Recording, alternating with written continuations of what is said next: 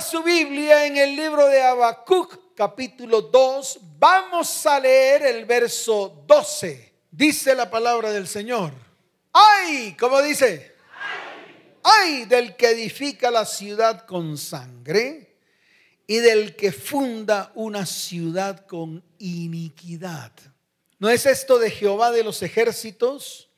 Los pueblos pues trabajarán para el fuego y las naciones se fatigarán en vano, porque la tierra será llena del conocimiento de la gloria de Jehová, como las aguas cubren el mar. Amén y amén. ¿Cuántos dicen amén? ¿Cuántos dicen amén? El flagelo espiritual, ¿el flagelo qué? Espiritual, no físico, no emocional no económico, estoy hablando de algo espiritual, de algo que no se ve, de algo que qué. Dígalo fuerte, de algo que qué. De algo que no se ve, pero que se muestra. De algo que no se ve, pero que tarde o temprano sale a la luz. Por eso hablo de algo que se llama el flagelo espiritual de todo mal que afecta al género humano la raíz que introduce todo pensamiento pecaminoso se denomina iniquidad. ¿Cómo se denomina? Por lo tanto, si tu vida está siendo bombardeada por todo acto pecaminoso, quiere decir que en ti hay iniquidad. Si tú tiendes constantemente hacia el mismo pecado, en ti hay iniquidad. ¿En ti hay qué? Iniquidad. Si tú te mueves en el medio del pecado en todo momento es porque en ti hay iniquidad. Punto. Esto no tiene ni punto y coma, ni vamos a ver, ni vamos a mirar. Esto tiene una definición clara. Esto tiene una qué? Una definición clara. Y te lo vuelvo a decir la raíz que introduce todo pensamiento pecaminoso se denomina iniquidad y el pecado es su fruto. ¿El pecado cuál es? Su fruto. Esto a ti te tiene que quedar claro. Esto lo tienes que entender. Por eso tienes que hacer un alto en el camino. Por eso tienes que parar. ¿Qué tienes que hacer? Parar. Si esto tú lo estás viendo en medio de tu vida, en medio de tu hogar, en medio de tu familia y en medio de tu descendencia, tú tienes que parar. Hoy precisamente vino una mujer, de todas las que vinieron hoy a consejería, pero vino una que me llamó la atención. ¿Y por qué me llamó la atención? Porque habló de su esposo, habló de su cónyuge. Y habló de su cónyuge para decirme, pastor, todas las veces que él viaja y regresa, a mí me da pavor, a mí me da tembladera porque no sé qué voy a encontrar en su celular. Pero cada vez que él regresa de viaje y yo abro el celular, encuentro las inmundicias más grandes de esta historia. Lo que usted no se imagina. Es más, ni siquiera lo que usted ha predicado, yo lo encuentro en ese celular. Y lo peor de todo es que unas veces se llama Lucía, otras veces se llama Rocío, otras veces se llama Janet, otras veces se llama, otras veces se llama. Es decir, cada vez que él va de viaje y regresa, siempre encuentra un nombre diferente en su celular. Y me dice, ¿qué será? ¿Qué será? ¿Qué será? Le dije, pues, esto tiene un nombre y se llama iniquidad. Es decir, tu esposo es portador de un flagelo espiritual que tú no ves, que es invisible, pero que se muestra a través de su fruto, y ese fruto se llama pecado, y ese pecado se llama adulterio, fornicación, pornografía, inmundicia sexual de la cual está siendo manipulado tu esposo. Y yo le quiero decir algo, no solamente le ocurre a esta mujer, porque la puse de ejemplo sin mencionar ni su nombre, ni siquiera mencionar eh, ninguna característica de su cónyuge, sino de hablarle a usted una realidad de lo que está ocurriendo al interior de el núcleo familiar, al interior de las familias, al interior de los hogares y al interior de las descendencias. Porque si lo vemos en el padre o si lo vemos en la madre, tarde o temprano lo veremos en los hijos.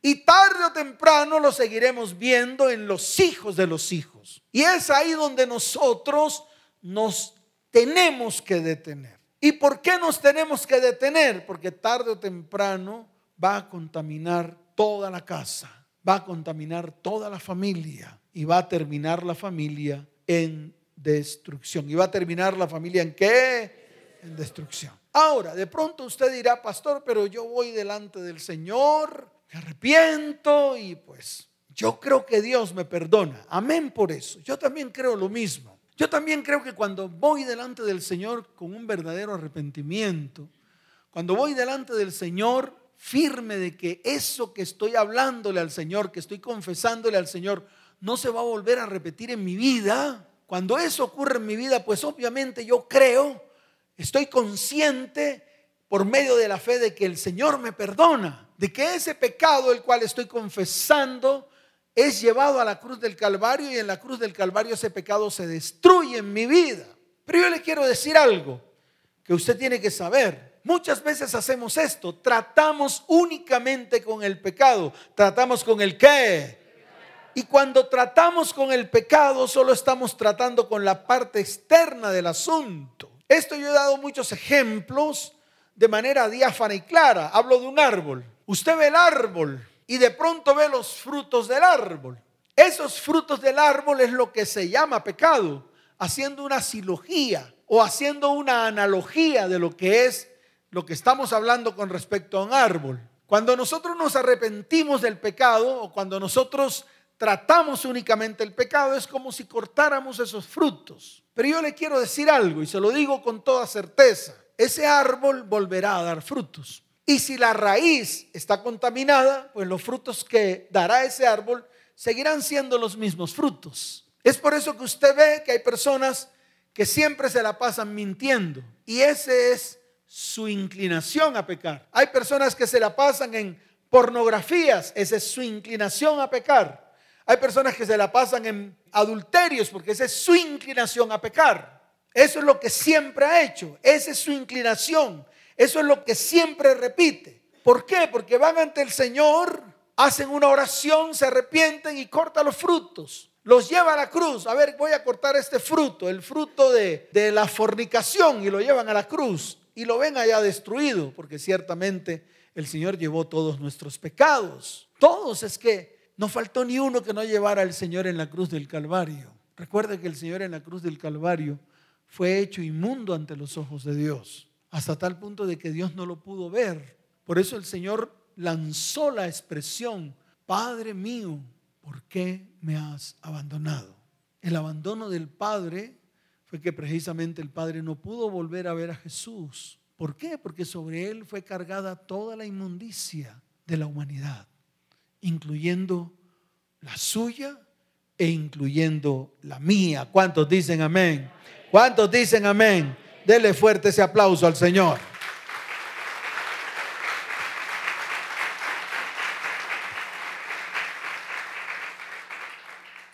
Esta es la razón por la cual yo traigo este tipo de charlas a la iglesia. ¿Por qué? Porque eso es lo que oigo cada vez que una persona pide consejería. Eso es lo, como lo común que yo escucho de cada persona que viene a consejería. Viene una esposa a hablarme de todo lo que ha hecho su esposo. Y lo peor de todo es que me dice, pastor, es que no solo es ahora, desde siempre ha hecho lo mismo. Por ejemplo, hoy viene una mujer, una viejita de 70 años. ¿Cuántos años tiene? Una viejita querida, simpática de 70 años. Y comienza a hablar conmigo. Y dice, pastor, yo quiero que usted me conozca. Yo vengo a su iglesia desde hace unos meses. Decidí quedarme en su iglesia. He escuchado sus prédicas, han sido de bendición para mi vida. Me han hecho estremecer esas prédicas, pastor, usted no sabe cuánto. Y empezó a hablarme. Cuando yo veo, tiene un bastón y veo que camina, camina mal, me dice la enfermedad de la cual padece. Luego que se sienta y empieza a hablarme, yo la interrumpo y le digo, yo quiero que me muestre sus manos. Pues ella se tapó las manos, le dio como pena mostrarme sus manos. Le dije, no le dé pena, muéstrame sus manos. Entonces levantó la mano derecha, me la mostró, sus manos completamente torcidas. Le dije, todo el mal en sus huesos, todo lo que se llame osteo, cualquiera que sea, osteoartrosis, osteoporosis, todo lo que sea osteo y tenga una cola de nombre, todo esto tiene una raíz. Y la raíz es la falta de perdón. A medida que iba hablando con ella, le iba destapando toda su vida, toda, desde el vientre. Dios me pasó su película. Dios me pasó toda la película. Al final me dijo, pastor, es que mi verdadero problema es una hija que tengo de tantos años. Esa hija nació por causa del pecado. Me dijo así. El problema es que yo entregué a mi hija y ahora mi hija sencillamente no gusta de mí, me odia, me guarda rencor y lo peor de todo, pastor, está repitiendo completamente toda mi historia. Y yo quiero que eso se detenga en ella. No sé cómo hacer. No sé cómo hacer para que mi hija enderece su camino. Entonces la paré en vilo, la paré en qué? Es decir, la detuve y le dije, hay una tarea para ti. La tarea que Dios te encomienda en este tiempo es que tienes que ir a restaurar tu relación con tu hija, sin importar lo que haya ocurrido, sin importar el grado de culpa que tú tengas, sin importar lo que haya pasado, sin importar las circunstancias que te rodearon, sin importar nada. ¿Por qué? Porque yo lo que estoy viendo en tu hija precisamente es ese, ese mismo cordón de iniquidad que ha venido de tus ascendientes. Porque no nació en tu mamá cuando te rechazó. No nació en tu papá cuando te dio una patada o le dio una patada en el estómago de tu mamá y naciste al sexto mes. Esa mujer abrió los ojos y me dijo, ¿y usted cómo lo supo? yo veo la violencia que se armó en medio de tu vida desde el momento mismo de la concepción. Dios me lo está mostrando en el espíritu. Veo la violencia como tu papá golpeaba a tu mamá dándole patadas en el vientre y al día siguiente sangró tu mamá y tuvo que ser llevada al hospital y tú naciste de seis meses y estás viva y estás aquí en pie viviendo. Y todo ese odio y ese rencor derramado de tu papá sobre la vida de tu mamá y a la vez de, la, de tu mamá hacia ti, todo eso y todo el odio que derramaste sobre tu hija, porque precisamente cuando eh, quedaste embarazada pasó lo mismo, pasó una situación similar y todo lo que está viviendo tu hija en este tiempo y lo que ha vivido desde el momento mismo en que nació, todo ese maltrato que vivió ella es todo lo que realmente está en medio de sus vidas y en medio de sus familias. Y todo eso tiene un nombre. Y el nombre de todo eso es la iniquidad que hay en medio de tu familia. Y ella dijo, pastor, ¿qué hago? Le dije, haga la tarea. Lo único que tiene que comenzar a hacer ahora es la tarea que Dios le ha encomendado. Vaya y comience la restauración de su hija. Me dijo, pero ¿cómo voy a hacerlo? Le dije, no lo vas a poder hacer en tu fuerza. Dios va a comenzar a derramar un amor de madre sobre ti. Y ese amor de madre lo va a ver ella reflejado en ti y ella va a aceptar venir aquí para comenzar su tiempo de restauración. Así le dijo el Señor. Que se vaya a cumplir mañana, pasado, no sé. Pero lo que yo sí sé es que cuando Dios da una palabra y cuando Dios con certeza declara lo que va a ocurrir, eso que Él declara se cumple en vidas, hogares, familias y descendencias. ¿Cuántos dicen amén? ¿Cuántos dicen amén? Dele fuerte ese aplauso al Señor.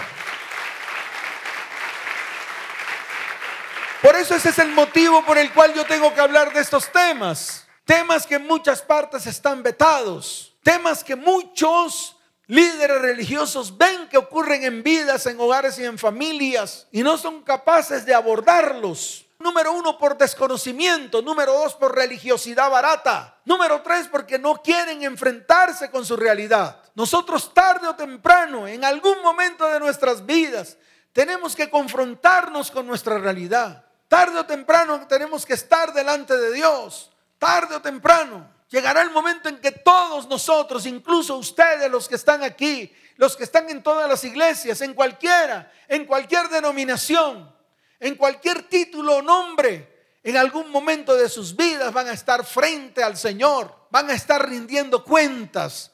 Dios les va a pasar la película de su vida. Dios, el gran juez, va a abrir los libros y le va a mostrar a usted cada circunstancia que vivió, cada decisión que tomó, todo está escrito en los libros espirituales de Dios. Ni usted ni yo nos vamos a escapar. Por eso es mejor hacerlo ahora.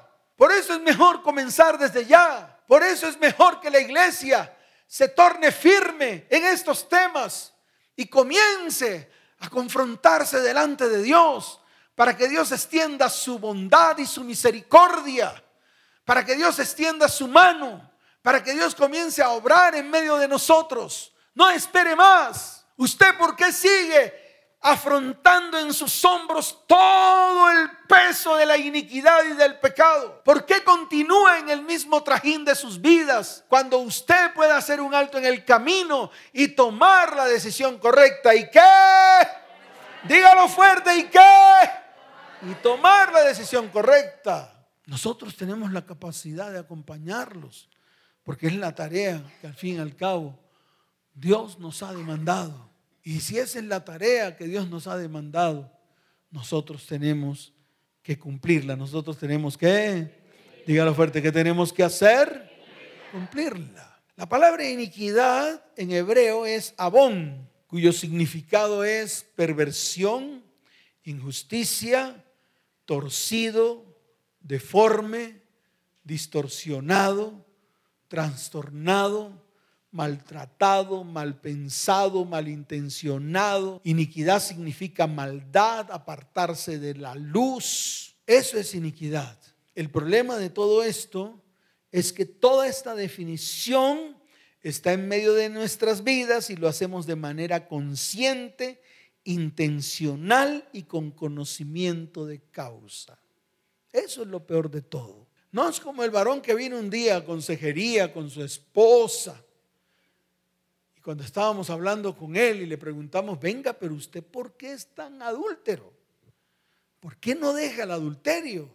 Y yo le expliqué, mire, cada vez que usted comete adulterio con una mujer, todo lo de, lo de esa mujer, toda la maldición de esa mujer se le pasa a usted.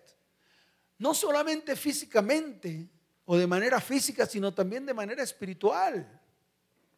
Todas las veces que usted tiene una relación sexual con una persona, todo lo de esa persona empieza a recaer sobre su vida. Y cuando recae sobre su vida, al usted tener relaciones con su cónyuge o con su esposa o con su esposo, todo lo que tiene encima también cae sobre ellos, sobre ella. Y al final, cuando sus hijos se acuestan en su cama al lado de su mamá y al lado suyo, pues todo eso también pasa a ellos, porque no es visible.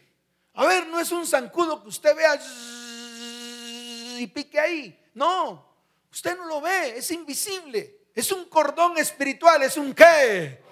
Que usted no ve, no lo ve físicamente, pero comienza a ver las consecuencias en las personas que lo portan, que lo tienen, que lo llevan encima, que lo llevan en sus hombros. Usted lo ve. No es visible, nunca lo va a ver. Usted nunca va a poder tocarlo porque es espiritual. Porque es que, claro, es espiritual. La iniquidad es como eso, un cordón. Y lo llamo cordón porque se asemeja al cordón umbilical. ¿A qué se asemeja?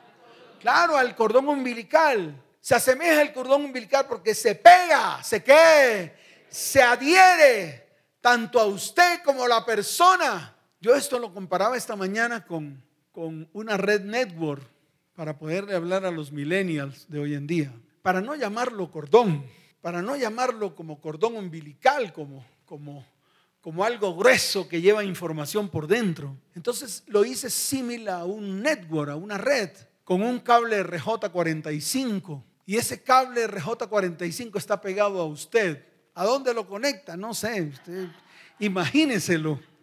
Yo no puedo saber dónde lo conecta. El asunto es que está pegado a usted y está pegado a un, a un switch de red RJ45, el cual usted conecta Y no solamente se conecta a usted, conecta a su cónyuge. Y no solamente conecta a su cónyuge, sino conecta a sus hijos. Y a su vez conecta a todas las personas a las cuales usted se involucra espiritualmente, o se involucra físicamente, o se involucra emocionalmente. Entonces imagínese toda la información que corre a través de esa red. Ay, no, pastor, es que me consiguió una mujer, pero fue de una nochecita. Yo estoy seguro que usted no ha desconectado el cable. Y todavía la información de esa mujercita está puesta en el network, está puesta en el switch. Y déjeme decirle algo, que ese switch no es de 8 puertos, ni es de 16.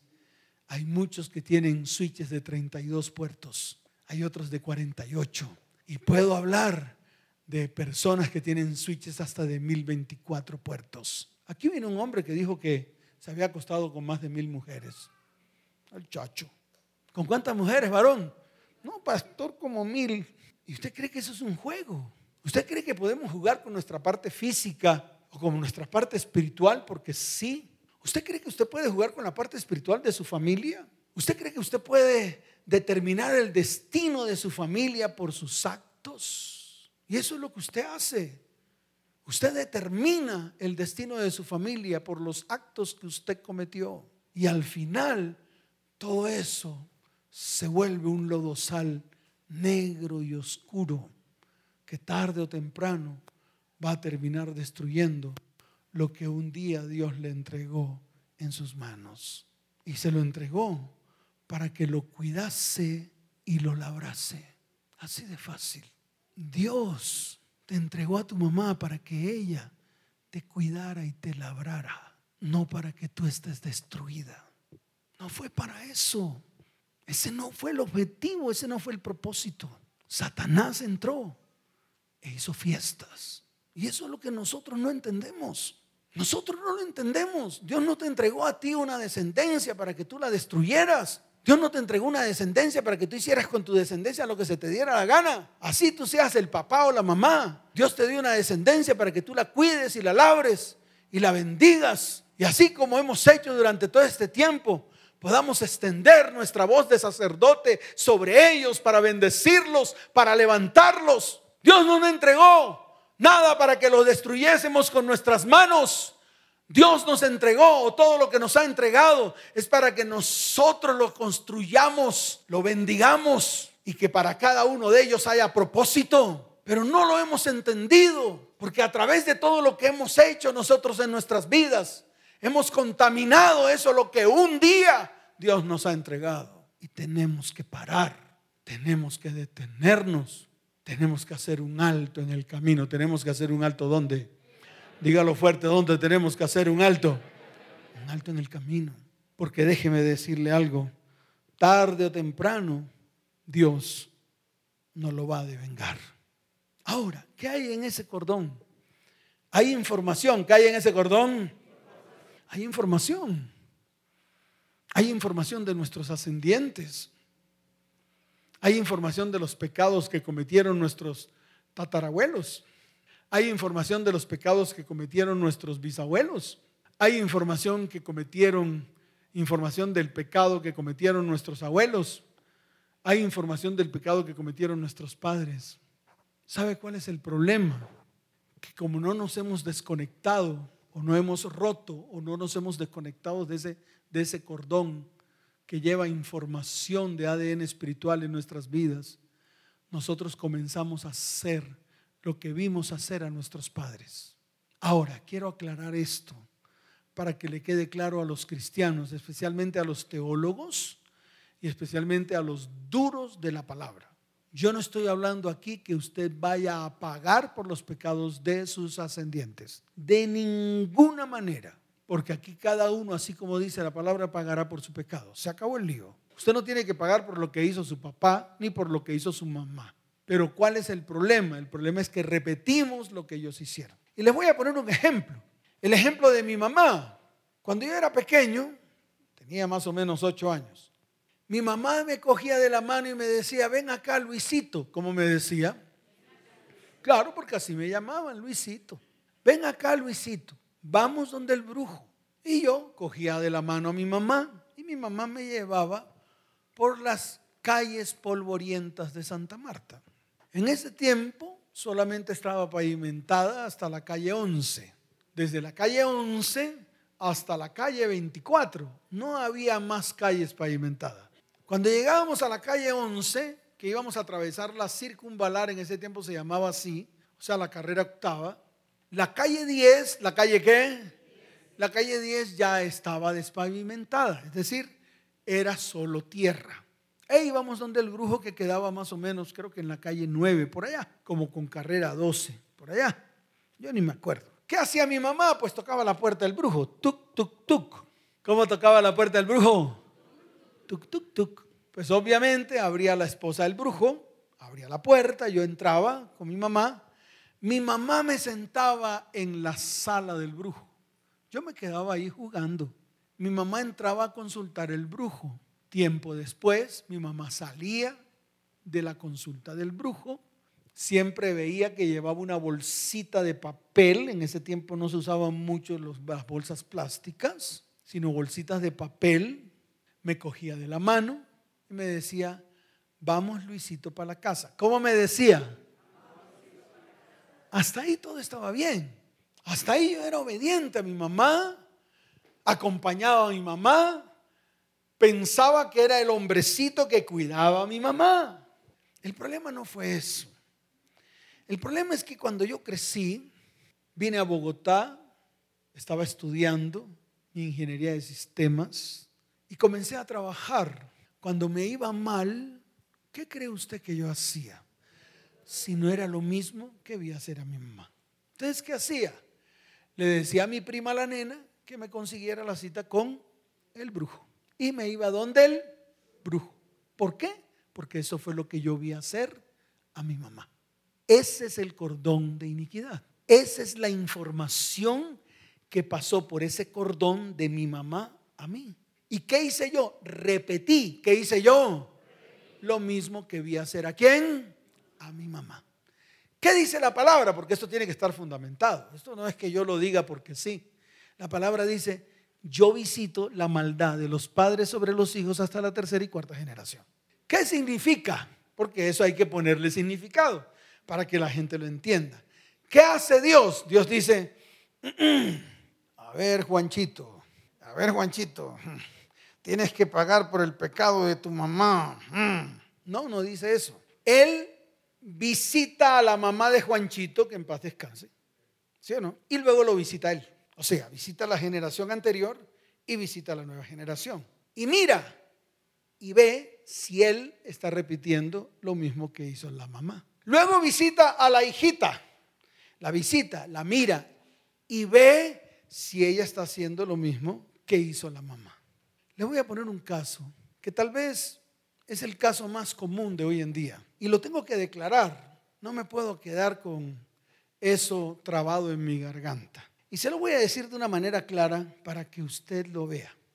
El ejemplo claro de lo que ocurre hoy en día en las familias, entre comillas, modernas o del siglo XXI, de las cuales están inundadas las iglesias cristianas, incluyendo esta. Una persona fue producto de una relación ilegítima Estoy hablando de sus hijos, las cuales usted comenzó a fundamentar su hogar con base en fornicación. Porque eso es lo que usted ha hecho. Yo también lo hice. Yo antes de comprometerme con mi esposa, de firmar un documento, de ser lo suficientemente hombre, con lo que usted sabe que tienen los hombres, de volverme responsable y un hombre comprometido. ¿De un hombre qué? Con mi palabra. Antes de eso, pues sencillamente hice lo que usted ha hecho. Me acosté con mi novia y comencé a tener descendencia sin haber hecho un compromiso. Eso Dios lo llama una relación ilegítima. No me interesa cómo lo llame usted. Me importa cinco cómo lo llame usted. Me importa cinco. Usted lo puede llamar como se le dé la gana. Pero si lo llama mal, usted está en contra de lo que dice la Biblia. Se acabó el lío.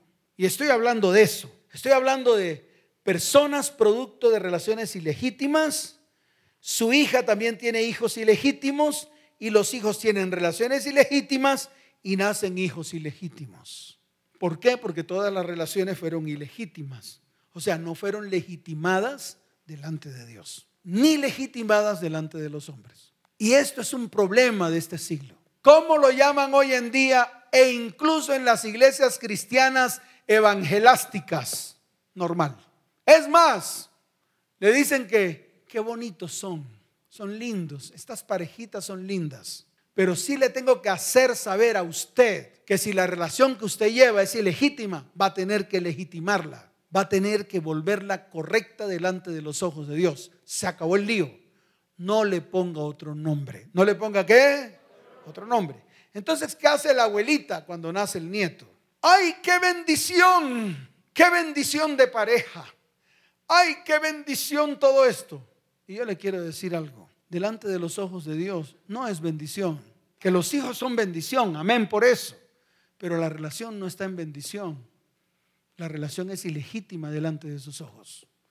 Pero hoy el mundo, como lo llama normal, nosotros los cristianos, que somos los primeros que tenemos que levantarnos, que tenemos que mostrar la verdad que está escrita en el Evangelio, no somos capaces de decir delante de los hombres que lo que estamos haciendo no es correcto delante de los ojos de Dios. Y ese es el ejemplo claro.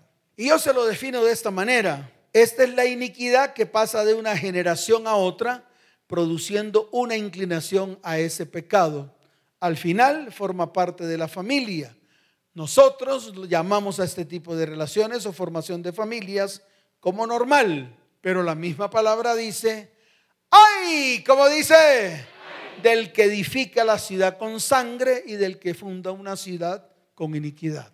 ¿De qué están llenas las ciudades si no son de familias? ¿De qué están llenas las ciudades? De individuos y de familias. Entonces aplique la palabra. Y déjeme decirle algo. La iniquidad siempre lo aparta de Dios. Está escrito en el libro de Isaías capítulo 59. Vamos allá. Es para que usted lo vea de una manera clara. Libro de Isaías capítulo 59, vamos a leer desde el verso primero en adelante. Dice la palabra del Señor. He aquí no se ha cortado la mano de Jehová para salvar, ni se ha agravado su oído para oír. O sea, se lo digo de una manera clara y contundente, Dios aún tiene su mano extendida para salvarte. Dios aún tiene su oído inclinado para oírte. ¿Cuántos dicen amén? Eso es una realidad. Él está esperando que nosotros de una manera u otra nos arrepintamos. De una manera u otra demos un giro de 180 grados. De una manera u otra ordenemos todos nuestros caminos. Permitir que Dios enderece todos nuestros pasos. Pero vuelvo y repito, hágalo con sabiduría. ¿Hágalo con qué? Hágalo con sabiduría. Y dice la palabra, pero vuestras iniquidades, vuestras qué? O sea, todo lo que hemos explicado hasta ahora, dice la palabra que han hecho división entre vosotros y vuestro Dios. Entonces, lo que a usted lo divide de Dios es la iniquidad. Lo que lo aparta a usted de Dios es su iniquidad. Y está de una manera clara y diáfana en el libro de Isaías capítulo 59, verso 2.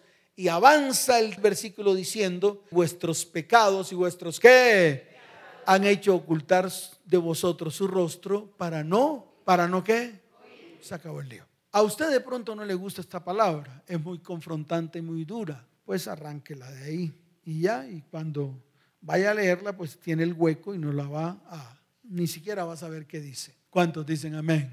Dele fuerte ese aplauso al Señor. Entonces, como ya lo habíamos dicho antes, la iniquidad es lo contrario a la rectitud, a la integridad, a la justicia. La iniquidad es perversa, mala y torcida y se encuentra al comienzo de los tiempos. Allá en el fondo de nuestro pasado familiar es como una semilla que va pasando de generación en generación y va hundiendo sus raíces cada vez más profunda en el alma de cada generación. Esta semilla es latente en todos y cada uno de los que componen la familia. Solo tiene que haber un detonante, tiene que haber un qué, para que se active la maldición o para que se active la resultante de la iniquidad. Así de sencillo es. Definitivamente, cuando la semilla germina y comienza a crecer y avanza, esto produce los frutos de la iniquidad. La tendencia a mentir, la tendencia a irarse, la tendencia al enojo, a los pecados sexuales, al robo, a la avaricia, a la soberbia, al orgullo, a la idolatría, son la resultante de la manifestación de las iniquidades en una vida. Lo que queremos ahora es anunciarle a usted que para Dios no hay nada imposible y que así como la iniquidad fue colocada en su vida a través del ADN espiritual por causa de sus ascendientes, así también se puede arrancar de raíz de nuestra vida, de nuestro hogar y de nuestra descendencia. ¿Cuántos dicen amén?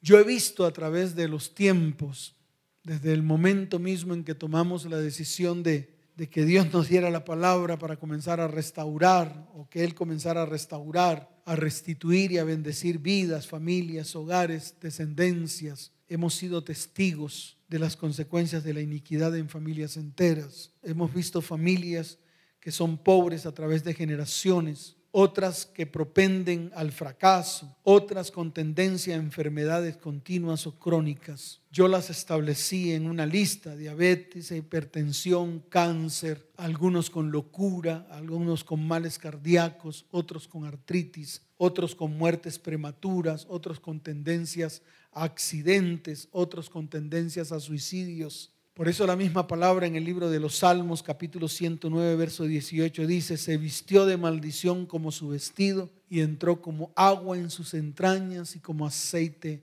en sus huesos. Por lo tanto, tenemos que tomar esto en serio. Tenemos que qué? Tomar esto en serio. Y la pregunta es, ¿cuántos quieren tomar esto serio? Levante la mano. Vamos a colocarnos en pie. Pastor, le damos un hachazo. Hay una palabra que el Señor nos dio. Nos dijo, martillo me sois. Jeremías 51, 20. Usemos esta palabra. Aunque el hacha es filosa y tal vez puede romper la iniquidad en dos, el martillo puede aplastar la iniquidad hasta tal punto de que no permita el paso de lo que hay en su contenido, ¿verdad? Podemos usarlo. ¿Cuántos dicen amén? Y como esta fue la palabra que el Señor nos dio, pues vamos a hacerlo. Vamos a declararlo a través de la palabra. Le voy a explicar por qué. Porque nosotros no vamos a usar oraciones que no estén descritas en la palabra. Porque es un mandato de Dios. Porque no podemos usar vanas repeticiones. Porque no podemos convertir la palabra o convertir la oración en una serie de repeticiones lingüísticas que nadie interpreta, que nadie qué interpreta. ¿Qué hace usted con orar y que nadie interprete lo que usted esté orando? Más bien tome la palabra y declare lo que dice la palabra. Lea la palabra en voz alta. Es la oración más eficaz que existe. ¿Cuántos dicen amén? Jeremías qué? Jeremías 51, 20. Aquí lo tengo. ¿Está listo? ¿Cuántos están listos? Con el martillo vamos a romper argumentos. Argumentos que están levantados desde hace años en nuestras vidas. Argumentos incluso que levantaron personas de autoridad sobre nosotros. Yo prefiero darle martillo. No podemos seguir permitiendo que el enemigo se levante y se ensañe contra nosotros. No podemos seguir permitiendo que personas, amén, porque eran personas de autoridad y eran personas de Dios, pudieran levantar argumentos para destruir nuestro propósito, nuestro destino. No es posible que una mujer que se le apareció en el camino a usted le haya tergiversado todo su propósito, porque en algún momento usted le dio autoridad. No puede ser que usted en algún momento ofreció su dinero a ídolos o a maldición y por esa causa usted esté viviendo las consecuencias de su ruina y de su escasez. Estoy hablando de raíces, por favor. Yo no estoy hablando de cosas triviales. No, yo estoy hablando de cosas profundas, de cosas fuertes que nosotros hemos hecho en nuestras vidas y que lo hicimos a ciencia cierta con conocimiento de causa y ha causado o ha traído consecuencias funestas a nuestras vidas. No es posible. No es posible que a través de nuestras manos hemos derramado sangre inocente y que eso todavía pese sobre nuestras vidas y no podamos hacer nada cuando tenemos una palabra profética y además de eso tenemos la palabra completa que dice que en la cruz del Calvario Cristo llevó nuestra maldad, nuestro pecado y nuestra iniquidad. Hay que usar los elementos espirituales para poder destruir lo espiritual. Usted no puede seguir siendo miope espiritual. Usted no puede seguir siendo enano espiritual. No podemos seguir en las mismas. Tenemos que avanzar, crecer, tomar decisiones. Y a eso estoy invitando yo a la iglesia. Yo no invito a la iglesia a que venga a jugar o venga a divertirse o crea que la iglesia es un circo. No, comencemos a trabajar. Usted que está viendo que sus hijos van en la hecatombe, usted que está viendo que sus hijos están todos tergiversados, todos torcidos y no hacemos nada, teniendo palabras proféticas de parte de Dios teniendo una palabra viva que tiene que hacerse vida en nuestras vidas. No juguemos más, levantémonos. Yo no estoy ofreciendo regalos aquí, yo no estoy ofreciendo promesas, yo no estoy ofreciendo liderazgos, yo no estoy ofreciendo pastorados. No, yo no ofrezco eso.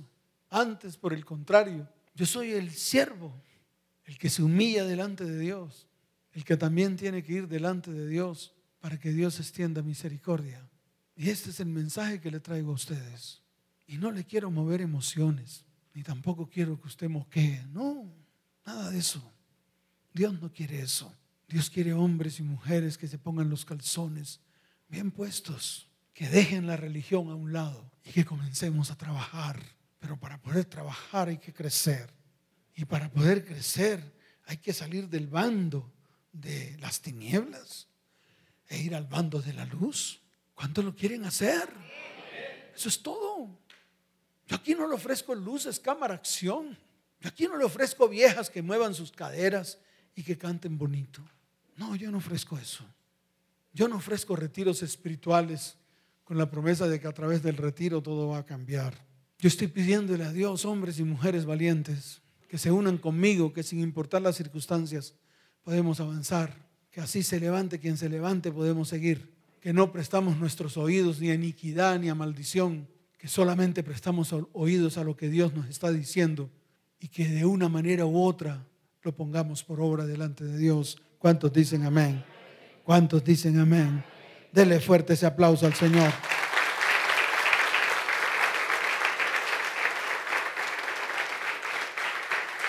Levante su mano derecha y dígale, Señor, Señor, Tú has dicho en tu palabra que somos martillo delante de todos nuestros enemigos. Señor, tú has dicho en tu palabra que somos martillo delante de todos los enemigos que se levantaron contra nuestras vidas, hogares, familias y descendencias. Y que de cierta manera ellos creyeron que lograron la victoria.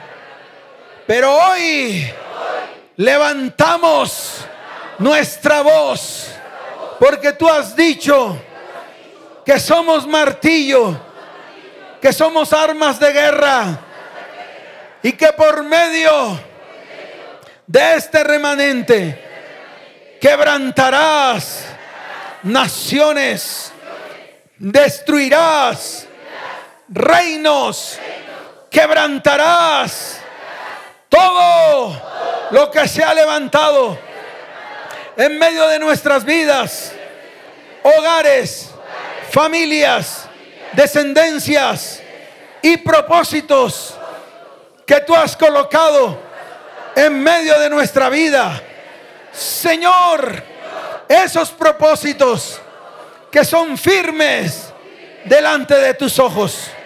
Hoy soy martillo para quebrantar hombres y mujeres que se levantaron contra mi vida, contra mi casa, mi hogar y mi familia, dispuestos a destruirnos.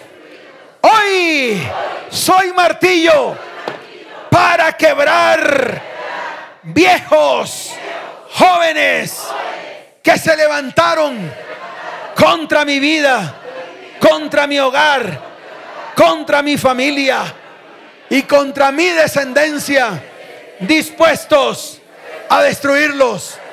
Hoy soy martillo para quebrantar palabras de personas de autoridad que llevaron odios, rencores, iniquidad y pecado a su corazón para levantar sus voces con el único fin de destruir mi vida, mi casa, mi hogar y mi descendencia. Hoy levanto mi voz y soy martillo para quebrantar todo pecado que he cometido con mis manos. Todo pecado que ha cometido mis ascendientes. Todo pecado que han cometido las personas que están bajo mi autoridad. Ahora mismo hago confesión de cada uno de ellos. Porque hoy esto con el martillo. Porque quebrantaré toda la maldición, toda la iniquidad y todo el pecado. Y la llevo a la cruz del Calvario. Y ahí en la cruz, Cristo, Cristo exhibió públicamente a todo principado y a toda potestad y los destruyó en la cruz del Calvario. Por lo tanto, confieso el pecado de mi pueblo. Señor, hoy estoy dispuesto a hacer una declaración, una declaración de confesión, el cual me lleva al arrepentimiento y el cual me lleva a la salvación, a la sanidad, a la restauración y a la restitución de todas las cosas. Hoy tiembla el mundo espiritual. Hoy se estremece. Hoy el ejército del cielo sale a mi favor y enfrente el ángel de Jehová, el príncipe de los escuadrones de Dios. Señor, yo confieso mi iniquidad y mi pecado. Mis manos están contaminadas de sangre. Mis dedos de iniquidad. Mis labios llenos de mentira. Mi boca y mi lengua habla maldad. Señor, hoy clamo por la justicia. Hoy clamo por la verdad. Hoy echo fuera toda vanidad. Hoy echo fuera toda vanidad que ha hablado mi boca. Hoy rompo toda iniquidad porque soy martillo delante de Dios. Y toda iniquidad la llevo a la cruz del Calvario todo huevo de aspis, toda tela de araña, hoy se rompen, se destruyen con el martillo al cual tú has dicho que somos. Padre, Padre, mis pies han corrido al mal, mis pies se han apresurado a derramar sangre inocente. Mis pensamientos, pensamientos de iniquidad, de destrucción. Y hay quebrantamiento en mi camino. Señor, quiero conocer camino de paz y de justicia. Quiero que endereces todas las veredas torcidas. Señor, Padre, Padre, queremos luz, queremos resplandor. Padre, queremos que arranques los velos. Queremos andar en medio de tu luz. No queremos tropezar más en medio de la oscuridad. Señor, renunciamos a seguir gruñendo como osos. Renunciamos a los gemidos lastimeros como de palomas. Señor, queremos salvación.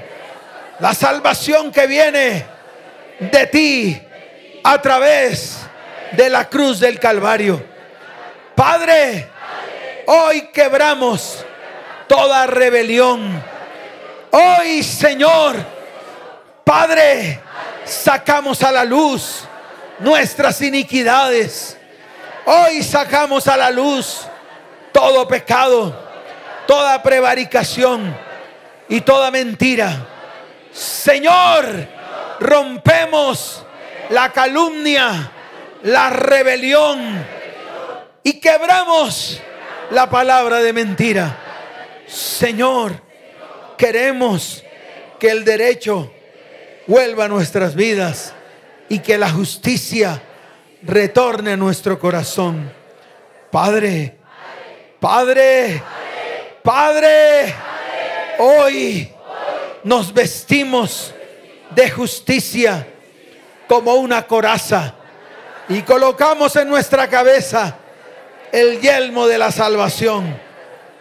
Hoy tomamos ropa de venganza por vestidura y colocamos un manto de celo por las cosas de Dios en medio de nuestra vida, en medio de nuestro hogar, en medio de nuestra familia y en medio de nuestra descendencia. Señor, hoy el Señor levanta bandera. El Señor levanta bandera. El Señor levanta bandera. Porque lo dice tu palabra. Mas el Espíritu de Jehová levantará bandera contra todos los enemigos que se han levantado contra nuestras vidas, contra nuestra casa, contra nuestro hogar, contra nuestra familia y contra nuestra descendencia. Señor, hoy nos volvemos de la iniquidad. Señor, porque tu salvación está pronto para verse en medio de nosotros. Señor, y harás pacto con este remanente. Tu espíritu, tu espíritu y tus palabras que has puesto en nuestras bocas no faltarán de nuestra boca, ni de la boca de nuestros hijos, ni de la boca de los hijos de nuestros hijos, dijo el Señor, desde ahora y para siempre. ¿Cuántos dicen amén? ¿Cuántos dicen amén? Dele fuerte ese aplauso al Señor. Da un grito de victoria. Da un grito de victoria. Levante sus manos al cielo y dígale, Señor, gracias por este tiempo. Señor, gracias porque has cumplido tu palabra. Señor, gracias porque se han estremecido los cielos. Hoy, Señor, me pongo firme para hacer que tu palabra se haga verdad en mi vida. Señor, hoy la cruz ha sido testigo de que hemos arrancado y hemos llevado sobre esa cruz nuestro pecado, nuestra maldad y nuestra iniquidad. Por lo tanto, hay libertad sobre nuestras vidas. Hay libertad sobre nuestro hogar. Hay libertad sobre nuestras familias. Hay libertad sobre nuestra descendencia.